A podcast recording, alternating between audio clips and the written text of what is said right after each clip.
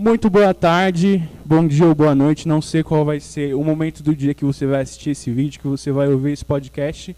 Meu nome é Pedro, eu tenho 20 anos e estou no sétimo semestre de enfermagem na Universidade Cidade de São Paulo. E essa conversa aqui faz parte de um novo projeto que eu estou construindo que chama Academia de Enfermagem. Eu não vou explicar aqui porque demandaria muito tempo, mas a proposta de hoje é conversar com dois enfermeiros que eu admiro muito. E uma delas é a minha mãe, a enfermeira que primeiro me inspirou. Mas enfim, se apresentem aí e a gente vai conversando. Olá, turminha, olá. Aqui é o enfermeiro Michel.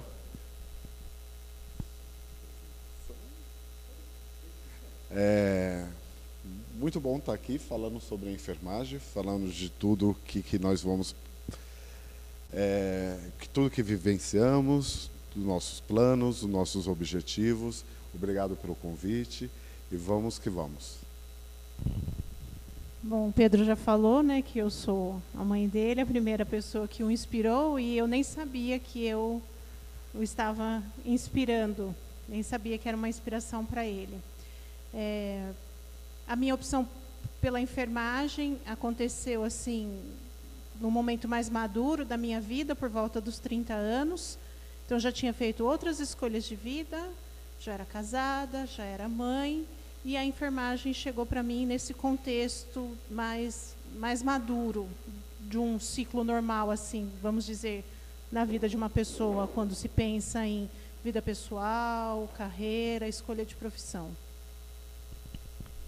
O Michel é enfermeiro pela Unítalo e minha mãe é enfermeira, enferme, enfermeira, enfermeira pela Unisa. A minha mãe não tem especializações, mas tem 12 anos de experiência de atenção básica. Só trabalhou nessa área a vida inteira, né, mamãe? E o Michel tem uma experiência um pouco mais variada e é especialista em cardiologia pela Unifesp. Mas conta pra gente aí onde que vocês estão trabalhando hoje, o que vocês estão fazendo com a enfermagem hoje. Bom, hoje eu represento a gerência da enfermagem para um instituto social, é o ISSRV, é, estamos atuando em alguns municípios de estados como Mato Grosso, Goiânia, é, Goiás, Minas Gerais, São Paulo, Grande São Paulo. É, gerencio toda a questão da enfermagem, desde da base, assistência, até mesmo aí a gestão local e juntamente com os indicadores. É, voltando à situação da enfermagem hoje nesse campo de ação, saiu um pouco da assistência, para tentar multiplicar tudo aquilo que eu consegui buscar e ter aí como experiência num atendimento de alta, média e baixa complexidade de urgência e emergência, multiplicando isso para as unidades que nós estamos tendo aí esses contratos. Eu atualmente estou trabalhando para um aplicativo de saúde, algo que eu não, não entendia, não compreendia, e estou vendo que é possível na prática. Então, eu faço assistência de enfermagem na atenção primária por vídeo. Os pacientes entram em contato com o aplicativo porque eles têm uma queixa e nós fazemos uma, uma consulta de enfermagem com todas as etapas que a assistência da enfermagem exige damos orientações, temos respaldo médico para aqueles pacientes que precisam de uma consulta médica, temos respaldo também de acolhimento de psicologia.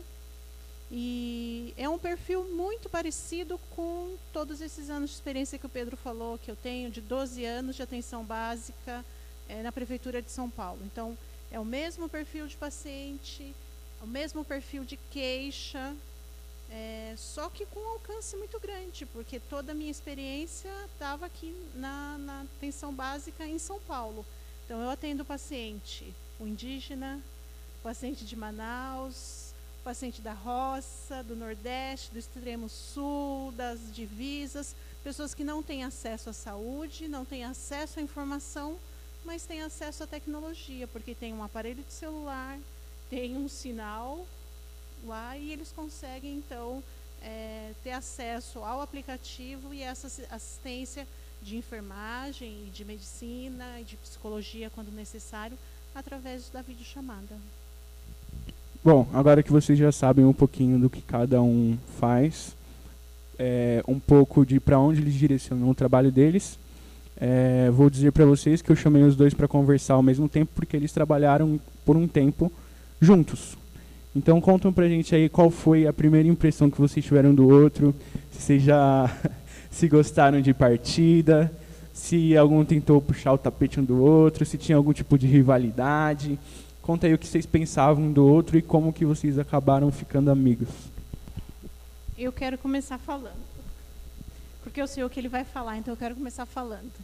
É, eu não me lembro assim da primeira impressão, da primeira vez que eu vi, lembro dos primeiros contatos, mas é, nós nos conhecemos num momento delicado, conflituoso da atenção primária aqui da prefeitura de São Paulo, no momento em que a, a prefeitura decidiu é, integrar dois tipos de serviço de atendimento que funcionavam, né, um que é a UBS ah, e o outro que era a AMA, Assistência Médica Ambulatorial. Então eu estava do lado da UBS, o Michel estava do lado do AMA e a gente precisava se entender. E eram mudanças que nem nós não compreendíamos é, totalmente, né? era tudo muito rápido e muito incerto e a gente precisava se entender e fazer com que as nossas equipes se entendiam também. Isso era muito difícil porque as equipes elas tinham contratos de trabalho diferentes, horários diferentes, condições diferentes e foi, foi nesse contexto conflituoso que a gente acabou se conhecendo. Então a gente fala que tinha tudo para dar errado a nossa a, no, a nossa caminhada, o nosso relacionamento, tanto de enfermagem quanto de amizade. Verdade. É, antes de chegar nesse tema, aí eu tenho que fazer uma pequena pré-reapresentação, né? O que, que acontece? Eu sou enfermeiro já há 20 anos, mas eu costumo dizer que eu pratico a enfermagem desde os meus 7 anos de idade, onde eu comecei a ter um ambiente hospitalar como minha rotina de vida devido à internação hospitalar da minha mãe a uma patologia que limitou muito é, o funcionamento dela como um todo, tendo a necessidade de ficar internada por muitos anos. Então, a partir daí, eu já programei toda a minha vida, desde os sete anos, para cuidar dela e também promovendo ali uma assistência para o próximo. Meu melhor amigo nessa idade, ele tinha apenas 90 anos de idade, o seu Franco. E entrei na enfermagem no curso técnico, logo depois já fui para o ensino superior, a graduação, e não parei mais, não só com a questão da especialização, mas por concursos complementares. Né? E quando a gente fala sobre isso, toda essa construção desse profissional né, da área da saúde, a gente tem um dos nossos principais instrumentos, os livros, as teorias. Né? E as teorias, aqui nós buscamos e queremos praticar através desse conhecimento adquirido, é muito diferente da nossa realidade. Muito diferente. Quando se diz a parte assistencial, técnica, eu acredito que não, mas quando se diz a parte de relacionamento interpessoal e um trabalho, uma equipe, se torna muito diferente. Principalmente por esses detalhes que a Adriana acabou de colocar. Né? Ou a conheci em uma situação é, onde nós estávamos realmente sambando na boca do vulcão naquela época, com essa integração aí desses serviços e com todas essas problemáticas que ela se referiu e os dimensionamento também diferentes, né, de equipe, às vezes um serviço um pouco mais enxuto, o outro um pouco mais ali em vantagem em questão de números, e assim já me via a imagem da Adriana no meu dia a dia. Mas éramos separados por uma linha imaginária, né? Dali é uma assistência básica, preventiva, é o que nós acreditamos que se trata a UBS, e para cá é uma assistência já invasiva, é, relacionada a um tratamento e recuperação de um paciente. Então já tinha a imagem da Adriana na minha cabeça e, e já ficava tendo aí essa vivência. Mas, ao mesmo tempo, aqui nos bastidores nós estávamos até conversando, que eu sempre trazia comigo um pensamento com uma pergunta. Será que um dia eu vou conseguir ser amigo dessa menina, né? Porque já que existia toda essa diversidade, não Obrigada só uma pelo menina. uma menina e não só uma competitividade interna, a gente tinha ali, olha, é, toda a equipe e uma uma barreira dessa aproximação, né? Então, nos primeiros, nas primeiras semanas, não sei dizer ao certo quantos dias, então tínhamos essa proximidade, mas não tínhamos aí esse acolhimento desses serviços um com o outro, do relacionamento interpessoal. E foi num momento ali de conflito entre pacientes, que é muito comum na nossa rotina, no nosso dia a dia, onde o problema maior é aquele paciente e ele não consegue entender sobre uma classificação de risco, sobre uma necessidade de oferecer uma atenção agora para um outro paciente. Temos essa grande dificuldade. E por essa situação de conflito entre paciente e atendimento, que era relacionado a especialidades ou horas de atendimento, foi onde nós nos aproximamos, né? E a partir daí não parou mais. Aí virou essa amizade, esse grande, grande que eu tenho assim, olha, que não cabe dentro de mim admiração não só por uma profissional Adriana, mas pela pessoa Adriana, né? Pela participação dela na sociedade, na, no leito familiar dela e na enfermagem como um todo. E eu fui muito esperto também, porque como aumentou a nossa afinidade, já ficamos mais próximos, então tentei absorver tudo que eu conseguia dessa mente incrível relacionado a unidades básicas, metas, indicadores, protocolos. E hoje eu consigo fazer uma gestão, colocar em prática essa gestão, que não só sobre a assistência, no qual que eu tinha ali uma expertise ali, olha, sobre a área da saúde, mas nesse âmbito holístico, graças ao que eu consegui absorver da Adriana. Muito bom. Muito bom mesmo. Mas assim, pra gente ir pro próximo tópico da conversa. Quando você pôs o olho na minha mãe, o que, que você pensou dela? Sim, ó, em uma frase. E o que, que você pensou do Michel em uma frase quando você pôs o olho nele? Uau, eu quero um dia ter uma participação numa sala de emergência como ele. Quando eu olhei para ela, eu tive muito medo de perder meu emprego. Porque estava tendo a integração. Tinha uma mulher que falava manso e ao mesmo tempo conseguia encantar e chamar a atenção de todos, sem precisar gritar, berrar. É uma luz própria e sem ter essa necessidade de força para ser aceita. E ao mesmo tempo eu vi resolução e quando a gente trabalha ali, ó, numa situação de urgência e emergência, normalmente a gente busca uma estabilização para que não tenha uma progressão da sua doença e outras coisas assim. E ao mesmo tempo não conseguimos dar continuidade porque tem que ter uma rotatividade para a gente já estar pronto a receber um outro paciente. Então, todos esses detalhes no qual que eu já falei, no qual que eu acompanhei ela por todos esses anos, eu só via competência atrás de competência. Eu via uma enfermagem assim efetiva, competente, então nesse primeiro momento eu tive medo de perder meu emprego. Eu tenho uma lembrança de quando eu fazia estágio de enfermagem num hospital privado em São Paulo, é, de uma tentativa de passagem de sonda nasointeral. Não foi bem sucedida, eu fiquei um pouco traumatizada, porque eu participei daquilo. Estava com supervisão, não teve nenhuma consequência, mas não, não fluiu como deveria. E isso marcou a minha formação. E essa imagem ruim só se desmanchou no dia que eu presenciei o Michel fazendo o mesmo procedimento naquela sala da, lá do AMA, fazendo a passagem de sonda enteral num paciente com muita segurança, muita firmeza. Então, assim, era, foi, foi a cura, sabe? Presenciar aquele procedimento. É, contem uma história de conflito.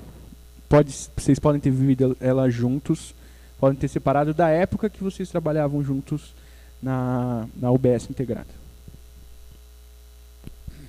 Adriana, quando falou sobre a atuação dela hoje, atual no mercado, que é da telemedicina, a gente consegue entender realmente que o sistema único ele funciona de norte a sul do nosso país, né? Existe sim ali, olha, uma padronização e uma universalidade sobre a nossa assistência e as nossas ações. Mas a característica ali, a cultura e a população faz com que a gente tenha alguns apontamentos específicos para conseguir ter um resultado eficiente.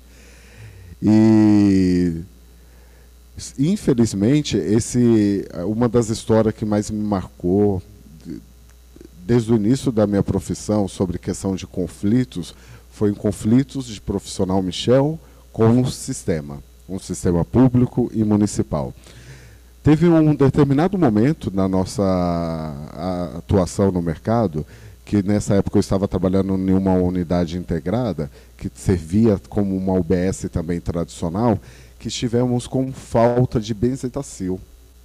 E essa falta de benzetacil, esse e para evitar o desabastecimento, nós recebemos aí uma, um ofício né, municipal nos dando aí algumas orientações que a bezetacil deveria ser aí favorecida a pacientes gestantes e com sífilis principalmente e as demais patologias nós devemos buscar algum outro medicamento de baixo ou alto aspecto para tentar trabalhar essa questão. Mas só que nessa situação eu estava com uma criança de 7 anos de idade que estava com abscesso em membro inferior, evoluindo para uma celulite importante e já foi tratada com alguns anti, uh, uh, antibióticos de alto aspecto que não teve resposta. E o profissional médico, naquela ocasião, me solicitou autorização para entrar com a bezetacil. Né?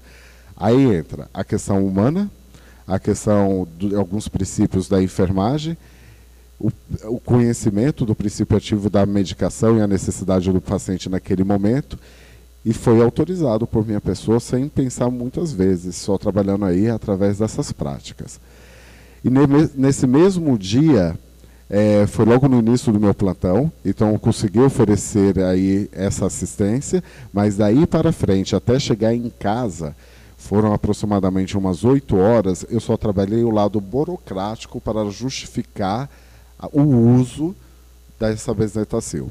Então, é, essas oito horas eu poderia estar mais ativo numa assistência, ou mais próximo da minha equipe, ou mais próximo da comunidade, mas eu tive que gastar esse tempo moroso para dar justificativa e que essa justificativa possa ser aceita e eles entender como plausível pelo uso de uma bezetacil. Aí chegou no momento que eu cansei, eu falei, bem, se eu não vou dar mais essa justificativa, é, essa medicação será substituída lá no outro dia. Através de alguns contatos com algumas outras instituições, consegui três bezetacil. Eu só deveria substituir uma, mas acabei substituindo as três bezetacil. Foi algo estressante, foi um algo conflituoso, não somente com o município, com esse serviço, mas também com alguns princípios meu como profissional, sabe? É, que foi mais uma história que me fez acreditar que às vezes eu, quando eu tinha aquela pergunta se eu estava no lugar certo, eu buscava a resposta que eu estava sim no lugar certo, fazendo bem feito o que deveria ser feito. É, por essa história que o Michel contou, a gente pode ver como às vezes a, a burocracia e o poder público pode atrapalhar o trabalho da enfermagem, né? Sim, não só isso, e também a interpretação.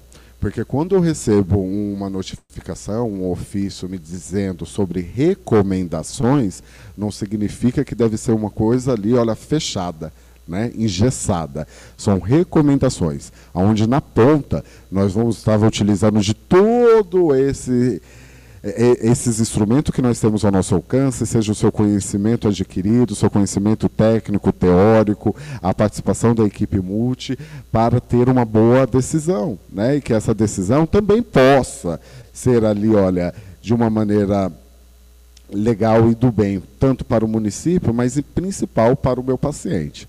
Então, tive esse, essa visão.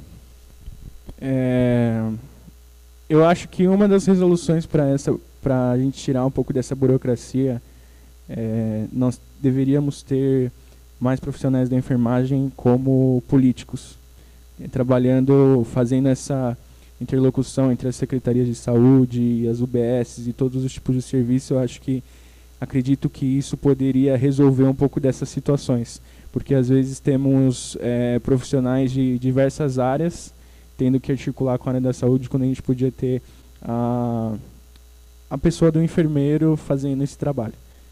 Sua vez.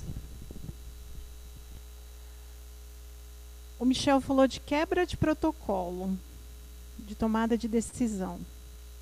O enfermeiro, quando ele quebra o protocolo, ele está se arriscando, porque ele pode se tornar o herói ou ele pode acabar com a imagem dele.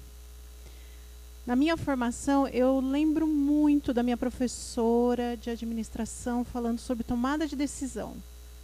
Porque às vezes, enquanto estudantes, a gente queria uma resposta. O que faz nesse momento? Ela não tem uma resposta. Né? Isso que a gente quer desenvolver em vocês, a tomada de decisão. Isso era tão distante para mim, essa expressão, tomada de decisão, não fazia o menor sentido. Mas quando você vai para uma assistência pública, deficiente, cheia de, de escassez, você percebe o que, que é o raio da tomada de decisão. E o que você descreve é isso: você teve que tomar uma decisão. Tinha um protocolo, né? ele foi quebrado e você tomou a sua decisão. E daí eu tenho a memória, então, do, de um dos momentos mais difíceis que eu tive na enfermagem também. Né? Foi um, um momento de de uma epidemia de febre amarela no Brasil, onde as pessoas dormiam na fila para conseguir serem vacinadas, onde a polícia foi acionada, né, e chegou o dia então que a, a vacina chegou na nossa unidade e nós poderíamos vacinar a nossa comunidade. Então nós chegamos na unidade, era 5 horas da manhã e já tinha uma fila de pessoas esperando lá e num primeiro dia foi muito tranquilo, a distribuição de senhas, muita espera, muita filha, fila. Nós vacinávamos em torno de 800 pessoas por dia. E eu me dava muito bem na negociação na fila. Então eu saía distribuindo senhas. Né? E quando a pessoa falava assim, olha, eu estou aqui, mas o meu marido, o meu filho, eles virão daqui a pouco, como é que faz? Então eu conversava ali, falava, olha, então eu vou entregar três senhas para você, porque é para você, seu marido e seu filho. Mas ó, fila, vocês sabem que aqui vai chegar o marido e o filho dela, tudo bem? Todo mundo concordava, até a hora que fugiu do controle. Né? Por um acaso alguém não entendeu o que estava sendo feito e eu fui acusada naquele momento de estar beneficiando pessoas na fila, de estar privilegiando pessoas e começou um tumulto muito grande ali na rua. É porque ela deu mais senha e o outro é isso mesmo e começou aquela, aquele tumulto, as pessoas me acusando e eu pifei. Naquele momento eu pifei, eu, eu, eu travei. Foi a única vez que isso aconteceu na minha vida. Eu não consegui reagir à, à pressão que foi feita em cima de mim e eu buguei, né? Assim que fala. Totalmente. Teve, teve um bug o meu sistema, assim. Eu parei os meus movimentos pararam e eu comecei a chorar. Foi só isso que aconteceu. Porque eu quebrei um protocolo também, eu tive que tomar uma decisão do, daquilo que era razoável naquele momento, que nas primeiras horas deu muito certo, no primeiro dia deu muito certo, mas depois perdeu-se o controle. Complicado. Bem complicado. Ainda mais quando estou é, fazendo estágio em UBS agora o estágio supervisionário da faculdade agora no sétimo semestre. Meu primeiro estágio foi em OBS e realmente essas questões de campanhas de vacina geram inúmeros conflitos e conflitos de todos os tipos e confusões assim inexplicáveis. Tem uma situação, ela é, assim não foi tão grave para mim, mas foi grave assim para todo o serviço ao, ao redor ali que numa época de vacinação de influenza né? Então, tem, sempre tem aquela ansiedade né, em relação aos grupos prioritários, é aquele que não é grupo, mas ele quer antecipar. E a gente que tem experiência, a gente vai, vai dizendo, calma, vai chegar o um momento, é só ter paciência. E eu disse isso para um paciente que já era conhecido da unidade, que era vizinho da unidade. Tenha paciência, vai, vai ser liberado. Volta a falar comigo daqui 15, 20 dias. Ele não gostou muito, mas ele aceitou. Ele saiu da minha presença como quem aceita. Mas ele foi lá na recepção, onde estava um monte de paciente, e ele levantou a blusa e mostrou uma arma, e ele falou para as pessoas, ele ameaçou os pacientes por causa da minha negativa. Depois, quando acontece alguma coisa, não sabe por quê. E aquilo deu, é, foi chamada a polícia, mas muita polícia, foram à casa dele, a rua ficou cheia de polícia, porque era uma arma tudo isso por conta disso aí que você falou, de da, da, da fragilidade que o ser humano fica nessas situações críticas. É, qual foi a pior situação que a enfermagem proporcionou na vida de vocês? Eu não sei se essa já foi a pior que você contou, mas pode ser da, dentro da atenção básica ou não. Qual foi a pior situação que a enfermagem colocou vocês? Sem dúvida nenhuma, provavelmente, se essa pergunta vinha no futuro, será Covid. Sem dúvida nenhuma. Covid, eu costumo dizer hoje que eu estou sendo o pior tudo. Estou sendo o pior irmão, pior tio, pior filhado, pior filho, porque está sugando meu tempo às 24 horas. Mas eu ainda não estou nem preparado para concluir tudo isso que nós estamos vivenciando, né? O novo ainda nos assusta muito, né? E tudo ainda pode ser, é, esse cenário ele pode ser é, mudado para o melhor ou para o pior em questão de horas, de dias. Então, acredito que eu vou ter uma melhor opinião sobre isso em um futuro próximo. Agora, pensando até alguns, alguns dias atrás, algum, há um ano atrás, essa pergunta eu estaria dando como uma resposta sem dúvida nenhuma. São Paulo, se eu não me engano, foi por volta de 2006, 2008, a situação já da facção do PCC com a nossa segurança, que teve uma confusão enorme em São Paulo, profissionais ali da segurança pública, desde policial em si, mas até mesmo bombeiro, guarda metropolitana, sendo ameaçado, mortos por membros aí relacionados a essa facção, fac membros dessa facção também sendo mortos aí pela nossa segurança pública, inocentes sendo mortos. Foi uma situação que eu saía de casa, é, realmente num lockdown ali, olha, já existente, onde a minha família torcia pela minha segurança de chegar até o hospital e para ajudar pessoas que estavam que a minha família tinha tanto medo e até mesmo eu como profissional e como um, um cidadão comum. E logo quando começou isso, foi bem no nosso plantão e eu tive acabei ficando quase 72 horas no hospital, porque colegas não conseguiram chegar para pegar o plantão, outros não, não quiseram sair para não ter o risco de ser uma vítima a toda essa situação que ocorria. E a assistência também foi algo que me assustou muito, foi algo que me preocupou muito, porque eu trabalhei ali em grande catástrofe, mas pontuais, mas ali estava sendo todo dia, situações muito parecidas, em grandes números, a maioria dos acidentes envolviam um FCC, é, uma, uma arma de fogo mesmo, e a quantidade de óbitos é, como referência para a gente conseguir imaginar o que, que eu vivenciei, o que eu vivenciei nessa situação, eu cito muito o filme A Lista de Schindler, né? que tem um momento que tinha um, uma montanha de corpos mesmo, né?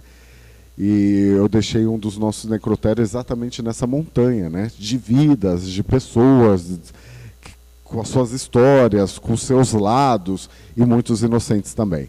Então eu tive um, até um apoio, um acolhimento psíquico, é, psicológico no final aí dessa etapa, porque foi algo que realmente mexeu muito com o meu íntimo mesmo como profissional.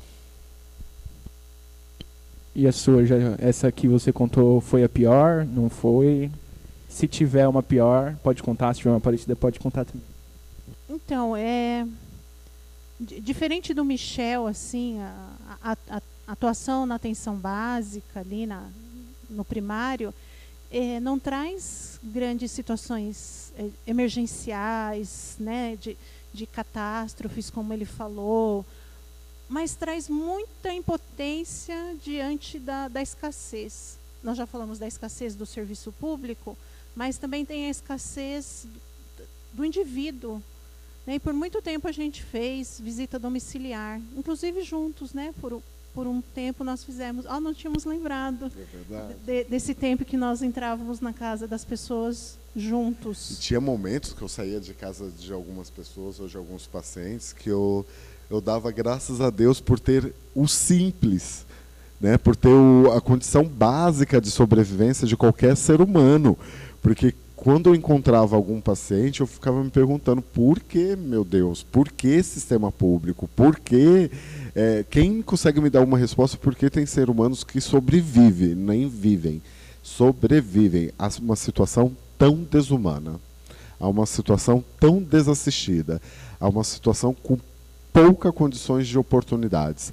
Então, não vim de família rica, não sou de família rica, mas o meu mínimo era uma fortaleza. Era algo muito grande para muitas coisas que nós víamos, Adriana. Verdade. Sim. Trabalho...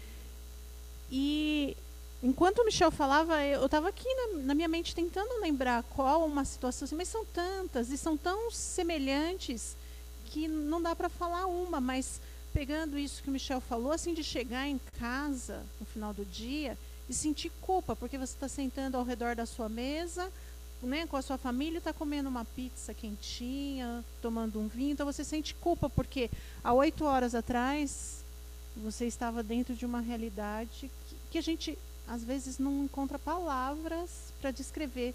A pessoa, mas o que, que você viu lá? É a escassez da escassez, é a falta da falta, de tudo. E isso marca muito a impotência de um profissional de enfermagem. Né, está ali, né, a atenção básica, ela, é, ela quer a, promoção da saúde, a prevenção de algumas situações.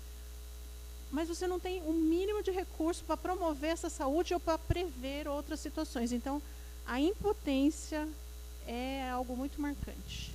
Sentimentos de potência com insuficiência, né?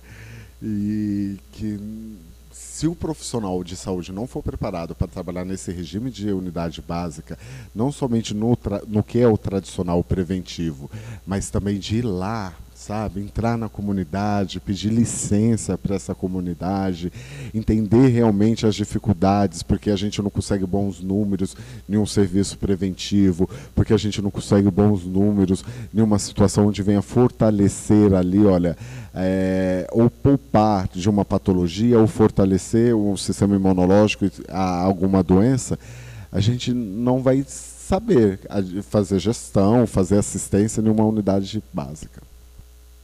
Nesses 12 anos que eu trabalhei com atenção primária na Prefeitura de São Paulo, eu comecei com estratégia saúde da família e terminei com estratégia saúde da família. No intervalo foram algumas experiências.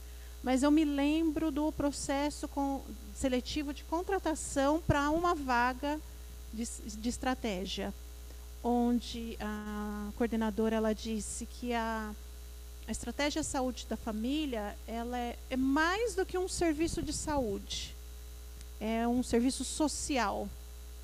E eu não compreendia isso, embora eu tenha tido a oportunidade de fazer um estágio muito bom com a estratégia de saúde da família, mas eu não compreendia é, que às vezes o trabalho social, essa questão humanitária, ela é maior do que assistência de enfermagem ou alguma coisa que a gente tem para oferecer para o paciente que tenha relação com a enfermagem. Mas quando você vai para a prática, você percebe que muitas vezes é isso mesmo. A enfermagem você e a gente conhece E a gente conhece pérolas que jamais vai sair da nossa memória, né? Até mesmo se a gente for ter algum Alzheimer na vida. Porque tem uma paciente, eu não vou citar o nome, até mesmo pelo sigilo ali profissional, eu lembrei dela enquanto você falava. Tem, tem, ela estava aqui. Tinha ó. uma paciente que ela tinha todas as patologias virais na vida, mais um déficit cognitivo, mais situações neurológicas, mais situações sociais, que sobrevivia em um cômodo de um banheiro né, em um corredor assim de uma comunidade que é colocado como beco, mas era um, era um cômodo de um banheiro um, um com chuva. Um triângulo, né? Não é, era nem um, quadrado. Não era nem um quadrante. É. Isso, era um triângulo. E quando chovia, molhava lá dentro, ela perdia o pouco que ela tinha, que era roupa e o colchão. E quando tinha sol, aí era já a questão desagradável relacionada ao cheiro. E, e era uma vida, era uma pessoa que teve uma história né? Uma história, eh, dizem que foi até uma história bem ali, olha, importante para o mundo da dança, da, da arte do Brasil. E eu vi um ser humano naquela vida, eu vi. E Quando eu falo que um ser humano sobrevive nessa situação, eu fico imaginando que seria até difícil para um animal sobreviver em uma situação como essa, sabe, que nós vivenciamos. Imagina um ser humano. Aí, quando eu digo de um ser humano, ok, imagina quando é um pai que tem aí as mesmas responsabilidades que uma pessoa com uma estrutura tem para os seus filhos. É muita loucura.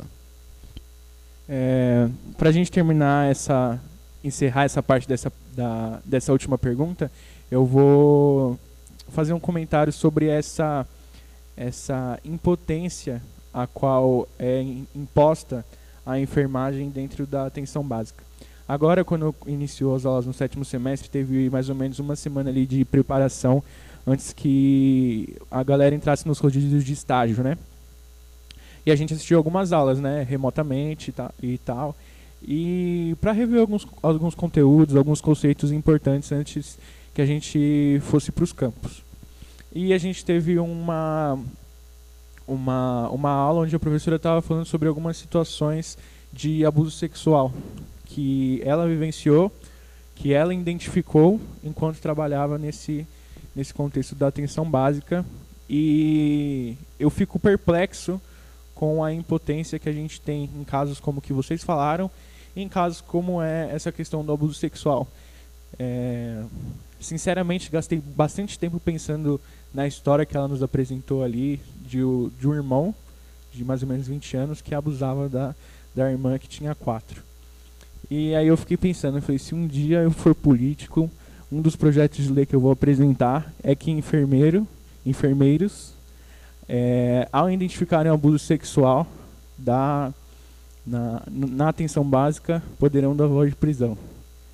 Mas isso aí é assunto para assunto para a gente ficar aqui debatendo muito tempo e fica por uma próxima conversa. Bom, mas para a gente encerrar aqui a nossa conversa, porque senão a gente vai até amanhã e a gente ainda tem mais coisa para gravar hoje. É, qual é o maior desafio da atenção básica em tempos de pandemia de Covid-19?